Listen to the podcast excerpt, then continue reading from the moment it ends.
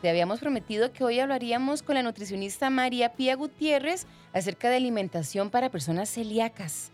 María Pía, ¿cómo estás? Bienvenida. Hola, hola. Hola, hola, bienvenida. Bueno, muchas gracias más bien por la invitación de poder estar aquí con todos ustedes. Bueno, y que todas las personas, Jeff, que tengan esta condición o que conozcan a alguien, que tomen nota porque lo que vamos a hablar es más que importante. Arranquemos de una buena vez.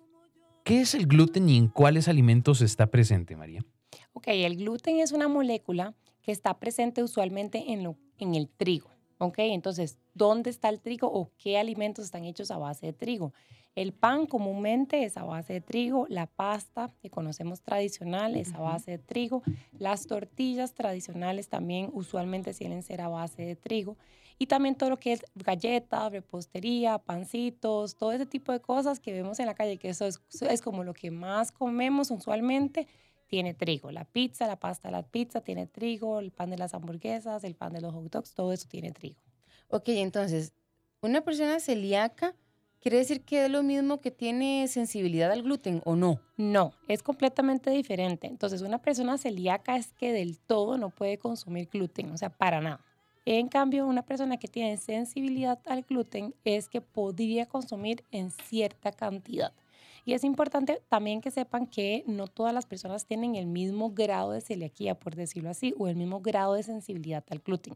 Sino que hay personas que son muy, muy em, estrictas o que deben ser muy estrictas, es decir, que ni siquiera pueden cocinar en el mismo horno eh, un pan que tiene eh, trigo o gluten y otro que sí tiene porque se genera lo que llama contaminación cruzada. Entonces hay personas que son súper sensibles y ni siquiera eso lo toleran. Y hay otras personas que sí toleran eso, que pueden cocinarse con el mismo sartén o con el mismo olla o el mismo horno que una persona que no es celíaca, pero mientras que no haya, digamos, el alimento no tenga gluten como tal, estaría bien.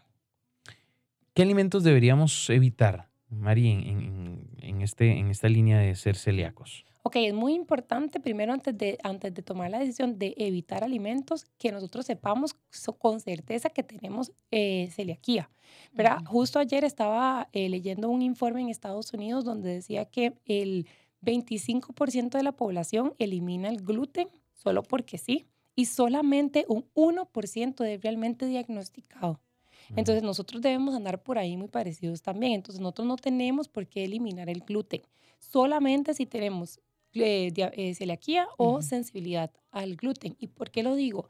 Porque el gluten aquí en Costa Rica, digamos, muchos alimentos como el pan están fortificados por ley. Entonces tienen todos los nutrientes que yo necesito. Entonces cuando yo empiezo a quitar pan, tortillas, etcétera, entonces puedo crear una deficiencia nutricional a largo plazo sin ningún motivo porque solamente fue que eliminé el gluten porque se me ocurrió, ¿verdad? Entonces es muy importante eliminarlo solamente cuando hay un diagnóstico, es decir, un médico les digo si usted es celíaco porque le hicieron pruebas de celiaquía o usted tiene una sensibilidad al gluten y por favor tratarlo con una nutricionista que sepa del tema para que no vaya a ser más restricción de las que son necesarias. Mari, hablábamos antes de la pausa de cuáles eh, eh, alimentos debo evitar eh, en términos generales, pero cuáles alimentos sí puedo continuar consumiendo aun cuando ya tengo un diagnóstico de celiaquía. Exacto, excelente pregunta. Eh, realmente son muchísimos, ¿verdad? Entonces nosotros igual podemos seguir consumiendo lo que es la pasta de arroz, por ejemplo, o pasta de maíz. Podríamos consumir las tortillas de maíz sin ningún problema o las palmeadas, ¿verdad? Que hacemos en la casa con, con, con harina de maíz sin ningún problema podemos también, ahora hay muchas opciones, entonces realmente, digamos, ya ahora podemos buscar eh, rosquillas que sean de yuca o rosquillas que sean de maíz, eh, pan que sea libre de gluten, es decir, pan que sea a base de papa, por ejemplo, la pasta a base de papa como los ñoquis, todos esos alimentos sí los podemos consumir sin ningún problema. Entonces no es que hay que dejar el pan, ni, ni las tortillas, ni la pasta, es nada más pasta de maíz, pasta de arroz, eh, pan de papa, em, ese tipo de alimentos. Ok, ¿y con verduras y frutas no hay ningún problema? Verduras, frutas no hay ningún problema. Em, arroz, frijoles, em, garbanzos, lentejas tampoco hay ningún problema. Eh, hay algunos lácteos, dependiendo de cuáles, pueden estar eh, con contaminación cruzada, es decir, no tienen gluten como tal, pero se pudieron haber producido en alguna planta que produce gluten. Entonces no pueden ser certificados mm. como libres de gluten, pero eh, no tienen gluten, ¿verdad? Entonces es ahí la importancia de, de que un, un, paciente sepa si él tiene que ser muy estricto y el alimento tiene que ser certificado como O si nada más puede buscar un alimento que no tenga gluten del todo, pero digamos, puede ser producido en algún lugar donde sí producen gluten. Ok, Mari, y a veces pasa que uno dice, ay no, es que Jeffrey me invitó a la fiesta en su casa, pero yo no voy a ir porque yo tengo miedo, no sé qué comer y demás. Entonces, ¿qué podemos comer y cuando salgamos de la casa, algún evento, alguna invitación que nos hagan algo específico. Uh realmente es muy sencillo. Por ejemplo, vean que el, el tradicional chifrijo podríamos comerlo sin problema. Arroz, frijoles, eh, tomate picado, cerdo y las chips de maíz, ¿verdad? Entonces, sin ningún problema podemos comerlo. O salimos y comemos unas fajitas de pollo con chile dulce y cebolla, ¿verdad? Y la tortilla que sea de maíz y una ensalada. Eh, o podríamos comer el tradicional casado, un casado de arroz, frijoles, eh, plátano maduro, eh, pollo, carne y, la ensalada. o podríamos ir a desayunar, ¿verdad? Gallo pinto con huevo, sin ningún problema. Entonces, eso no, hay, eso no hay ningún problema. Aquí tal vez ahora cuando uno sale a comer afuera, tal vez el único inconveniente sería que hay condimentos o consomés que, que utilizan en las preparaciones que tienen gluten.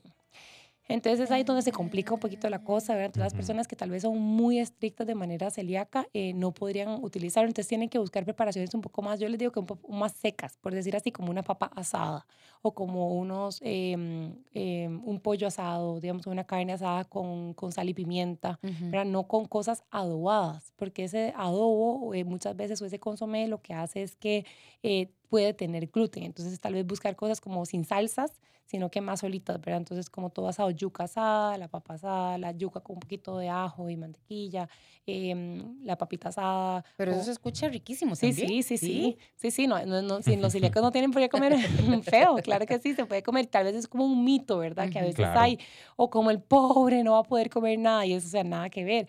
Realmente lo que hay que tener es bastante información para que el paciente tenga una buena adherencia hacia el plan de alimentación, ¿verdad? Muy bien que una persona celíaca, ¿cómo se puede dar cuenta que, que, algo está pasando? ¿Cuál es el síntoma más, más evidente? El síntoma más evidente es la diarrea. ¿Verdad? Digamos, el paciente se siente, pasa con diarrea, pasa inflamado, pasa en el baño, eh, al tener tanta diarrea, ¿verdad? Eh, llega un momento donde tampoco absorbe muy bien los nutrientes, entonces pasa cansado, pasa débil. Entonces, esos son como los síntomas principales, ¿verdad? Digamos, diarrea, eh, cansancio, pérdida de peso también sin que uno lo esté planificando, o el paciente no logra subir de peso. Entonces, esos son como los síntomas principales. Hay gente también que se le puede identificar por unas pelotitas que se le hacen a uno como en los brazos, en la parte de atrás, en especial, digamos, en las mujeres. Entonces también puede, puede verse, digamos, como un indicador para que yo pueda ir a hacerme la prueba, ¿verdad? No para que yo me indique que ya soy celíaca, sino para hacerme la prueba. Son, son como, como espinillitas. Sí, son como, espinillitas. Ajá, perfecto. Exactamente, la definición es perfecta. Digamos, como una espinillita, no, no digamos, como unas, unas espinillitas en la parte de atrás, digamos, del brazo.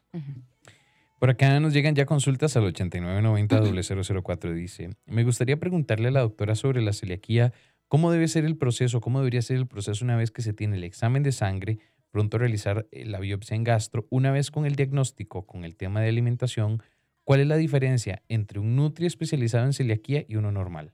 Ok, perfecto, excelente pregunta. Sí, siempre hay que hacerse, digamos, la biopsia, que es la, realmente la que nos va a dar con certeza si hay un, una celiaquía o no. Entonces, lo indicado es hacerse la biopsia y luego buscar a un profesional de nutrición. Idealmente, ¿verdad? Que tenga experiencia en lo que es el tema de celiaquía. No tiene que ser realmente, digamos, como un especialista en.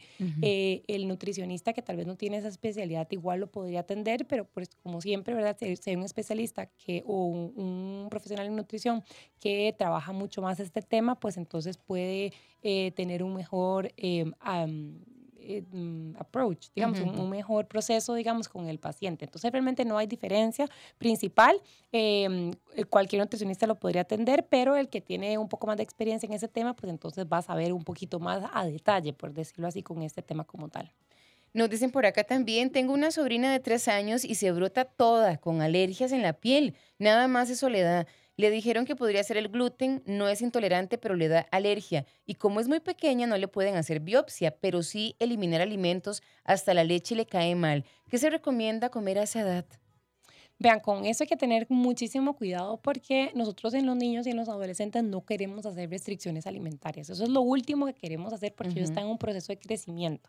Entonces, más bien, lo, lo último, ¿verdad? Es una eliminación de un alimento. Entonces, aquí lo que se puede hacer es una prueba no traten o no eliminen los alimentos todos juntos, o sea, no le quiten la leche y le quiten el gluten y le quiten, ¿verdad? Sino que se van a ir probando con diferentes cosas. Es decir, por ejemplo, que tal vez si, si en la mañana eh, se comía eh, una tortilla de trigo, entonces tal vez cambiarlo por una tortilla de maíz.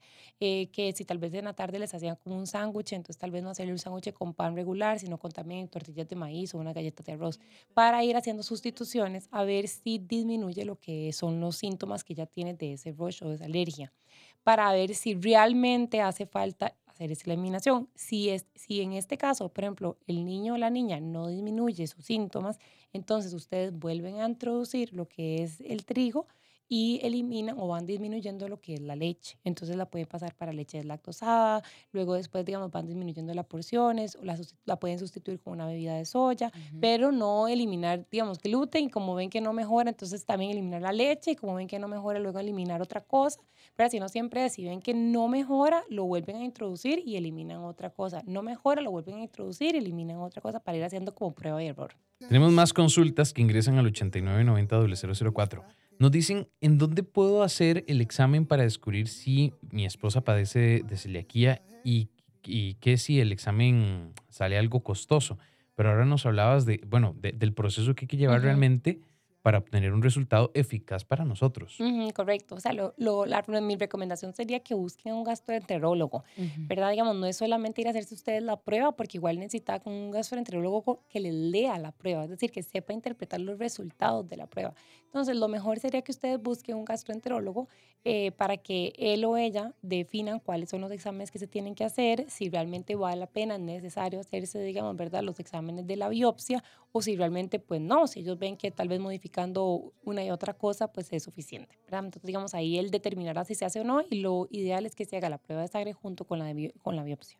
Nos dicen que si después de viejo uno se puede hacer celíaco. Pues en realidad no, no hay edad, ¿verdad? No hay edad para, para ser celíaco, pero lo más usual es que el diagnóstico se dé entre los 20 y 30 años, o sea, de, de, un adulto joven, por decirlo así. Bueno, pues María Pía, desgraciadamente el tiempo nos apremia y nos encantaría tenerte más tiempo, pero si alguien tiene alguna consulta adicional, si alguien se quiere poner en contacto con vos, ¿cómo lo puede hacer? Lo puede hacer a, a través del de, WhatsApp 8719-1404. Eh, o también me pueden escribir al Instagram. Mi, mi cuenta en Instagram es pia.nutrición. Yo estoy en Avenida Escazú. Ahí tengo la clínica Pia Nutrición, que también pueden llamar y consultar ahí en Avenida Escazú. Pero María, antes de despedirte, ¿cuáles son esos consejos o recomendaciones finales de acuerdo a ese tema? Ok, como recomendaciones finales e iniciales, ¿verdad? También, digamos, siempre eh, ir a donde un gastroenterólogo. Luego, siempre hacerse la prueba para ver con certeza que hay celiaquía o no, o a ver si es una eh, sensibilidad al gluten o no. Segundo, informarse, ¿ok? Digamos, buscar información certeza, o sea, real, de, con una nutricionista o un profesional en nutrición que los pueda capacitar para darle la información correcta. Luego, no eliminar alimentos que no son necesarios, ¿verdad? Simplemente los que ustedes tienen la necesidad de eliminar. Y tratar de hacer su alimentación lo más variada posible. Entre más variado, ¿verdad? Eh, yo logro obtener todos los nutrientes que yo necesito. Entonces, no eliminen el gluten porque está como muy de moda, ¿verdad? Y a todo lo que es inflamación, hinchazón y todo, es como es gluten, quítenlo, ¿verdad?